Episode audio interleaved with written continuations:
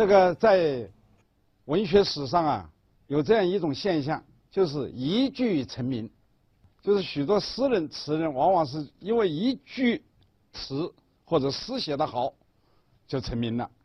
你看，在宋代的词坛呢，就有这样一些一句成名的例子，像宋琦，因为他写了“红杏枝头春意闹”，所以人们就称他为“红杏枝头春意闹尚书”，因为他当时的。官职啊是尚书，还有张先，因为写了“云破月来花弄影”，而他当时的官职呢是个郎中，所以人们就称他为“云破月来花弄影郎中”。因为秦观有一首词的第一句就是“山抹为云”，还有就是刘永，他有一首词，啊，第一句叫“落花倒影”，都是名句，所以人们就讲啊。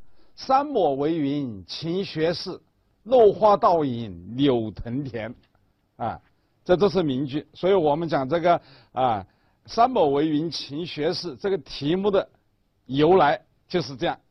下面我简单的介绍一下秦少游、秦观的他的生平啊。秦观，大家注意这个字不能读观，要读观啊。秦观字太虚。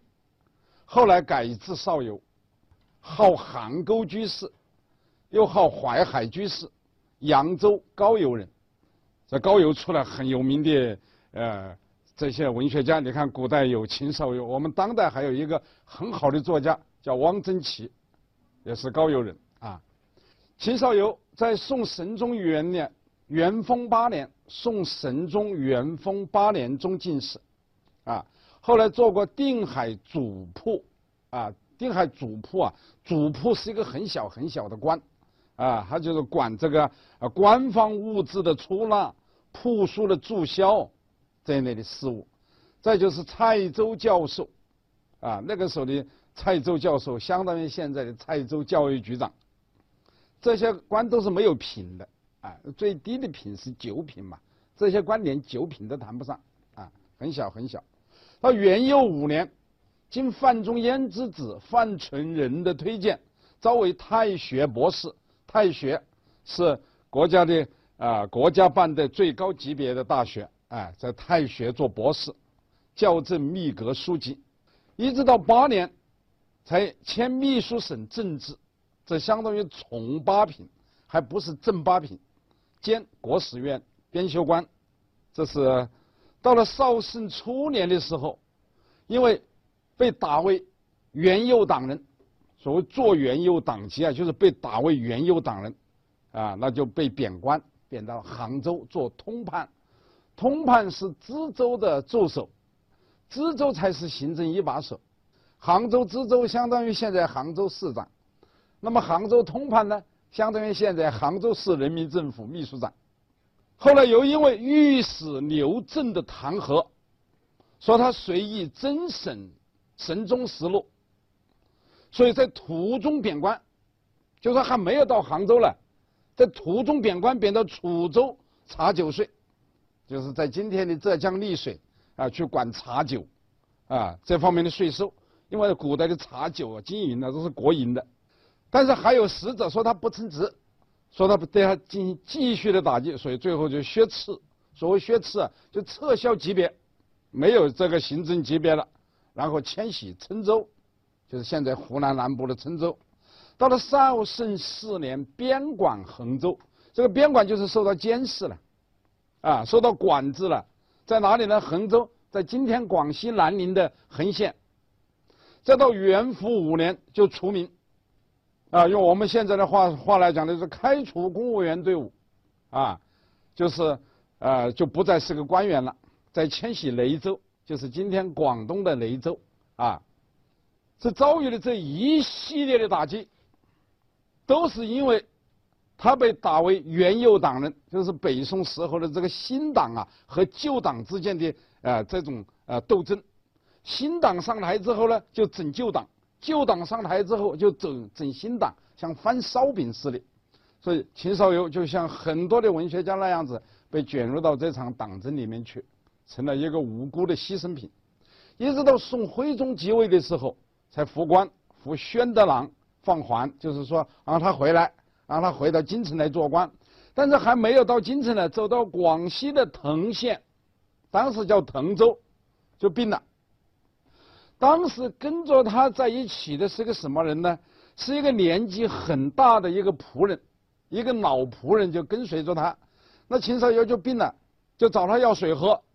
那老仆人就用一个瓢从井水里面就舀了一瓢水给他，给他喝。他就担着那瓢水，看着那瓢水，那个水就映照倒映的这个花影，看着这个花影笑而足，就含笑而而去世了。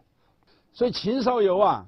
三十七岁才中进士，不是属于那种少年得志的人，不是像苏轼啊，二十岁就中进士，他三十七岁才中进士，五十二岁就去世了，前后只做了十年的官，而且最高的官呢，不过从八品，啊，相当于我们现在的一个副处级干部。而且最后的五年，由于被打成元右党人，先后受到贬谪、撤职、管制、除名的处分。临到死的那一年才恢复官职，但是不久就死在回京的路上。所以秦少游是北宋后期新旧党争的一个牺牲品。此人能诗善文，在政治。军事、人才问题上都有独到的见解，尤其是善词，被称为婉约词的大家，啊，所以我们讲到秦少游的遭遇的时候，我们就想起了唐代一个诗人叫崔珏，他在李商隐去世之后写了一首诗，叫《哭李商隐》，啊，其中有这样两句说：“虚负凌云万丈才。”一生劲爆未曾开，哎，用我们今天的话来讲，就是说他的满腹的才华还没有来得及施展，哎，就去世了。秦少游啊，留给我们的有《淮海词》，又叫《淮海居士长短句》，里面有九十首词啊，这是关于他的大致的生平。下面我们要讨论一个很重要的问题，就是他和苏轼的关系，啊，第一个小问题就是秦少游之妻是谁？秦少游之妻真的是苏小妹吗？我想利用这样一个机会，要把这个事情来一个彻底的澄清。这个可以肯定的告诉大家，苏小妹完全是一个子虚乌有的人物，是一个虚构的人物，啊。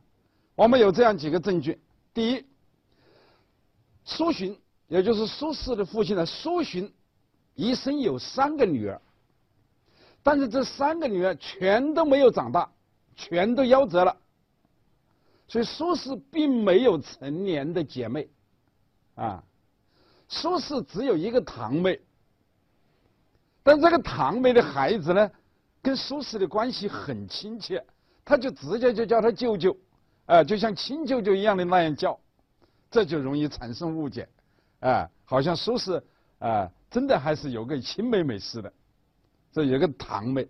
另外呢，苏轼还有一个表妹，啊，这个表妹呢就嫁给眉山人陈该，啊，后来明代的大学者杨慎他说陈该是苏轼的表弟，其实搞错了，他不是他的表弟，是他的表妹夫。苏轼跟他的表妹的感情也很好，他表妹也是很早就去世了。他表妹去世的消息传来的时候，苏轼就很伤心了啊，他就写到“此心如割”，说听了他的表妹去世的消息啊，这心呢像割掉一样的疼痛，啊，所以说呃，跟堂妹的关系好，跟表妹的关系好啊，但都不是自己的亲妹妹。第二。秦少游的太太叫徐文美。这个秦少游啊，曾经给自己的岳父写了一个形状，啊，他的岳父啊，这个你看，就是这篇文章啊，叫《徐君主仆形状》，主仆是个官嘛，是吧？形状就是把他一生的事迹啊，给他简单的叙述一下。这个徐君呢，你看女三人，有三个女儿。赏叹曰：“子当读书，女必嫁士人。”就说我的儿子一定要读书，我的女儿一定要嫁个读书人，这是他的愿望。所以后来以文美弃于嘛，然后就以徐文美嫁给我，如其自云，啊，这就满足了他的愿望，把女儿嫁给了读书人嘛，是吧？这徐文美啊，可不是个一般的人呐，是吧？现在有些人都崇拜一个虚虚无缥缈的、子虚乌有的。一个苏小妹，是因为他们不知道徐文美。徐文美是一个伟大的女性，她伟大在哪里呢？善养蚕，是一个养蚕专业户。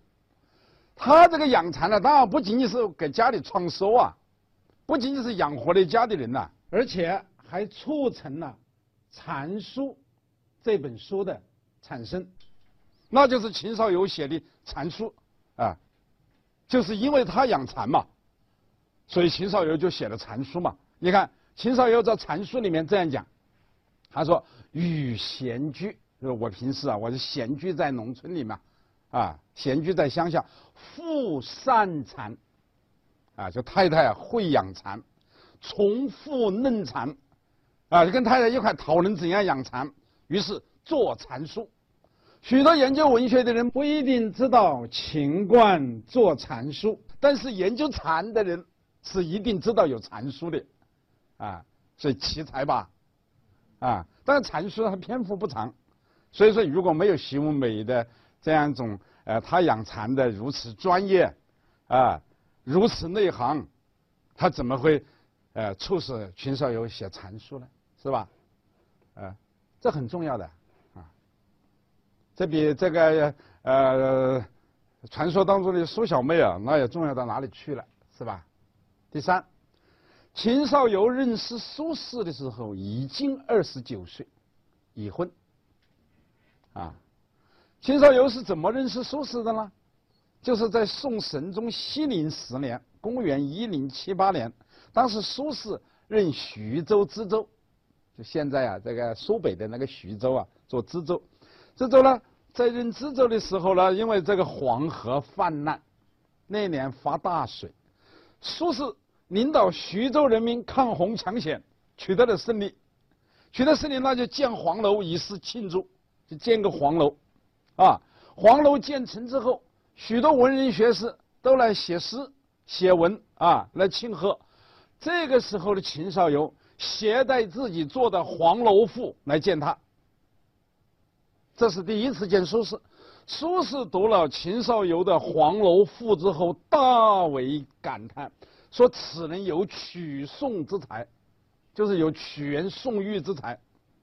随即向王安石推荐，啊，所以后来啊，就这样就认识了苏轼嘛，得到苏轼的赏识嘛，后来就成为苏门四学士之一嘛，是吧？有黄庭坚、曹补之、张磊。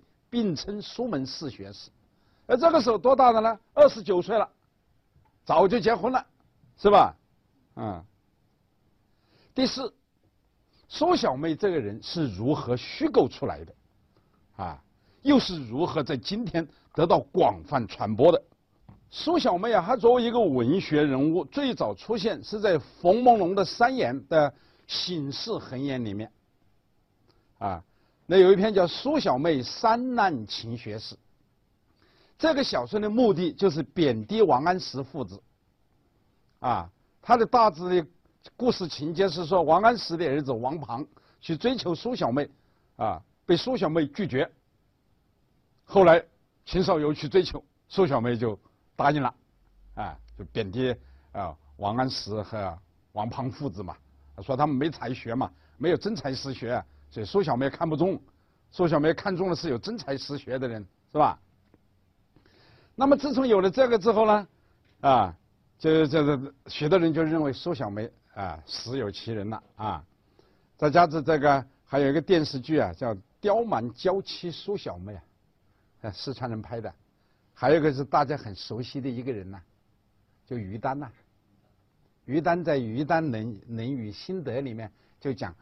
中国历史上有许多有才华的女子，其中一之一就是苏小妹。大家知道于丹是名人，他的作品呢就印的很多，所以就扩大了这个影响，使得在座的同学，我相信在听到我这一课以前，恐怕都认为有苏小妹这个人，所以我今天要借这个机会，要加以彻底的澄清，啊，苏小妹是一个虚构的人物。秦少游作为苏门四学士之一，他跟苏轼什么关系呢？苏轼一没有教过他，二没有做过他的做主，什么意思？就是说秦少游参加进士考试的时候，苏轼并不是主考官，并没有自贡主，所以苏轼不是他的做主。第三，苏轼也没有提拔过他，是吧？苏轼曾经推荐过他，我刚才讲了，他。携带黄楼赋去见苏轼的时候，苏轼认为有曲宋之才，于是把他推荐给王安石，但王安石没有理会。后来，在秦少游已经是进士之后，再参加另外一个考试，叫贤良方正科的考试，啊，但是这次考试没有被录取，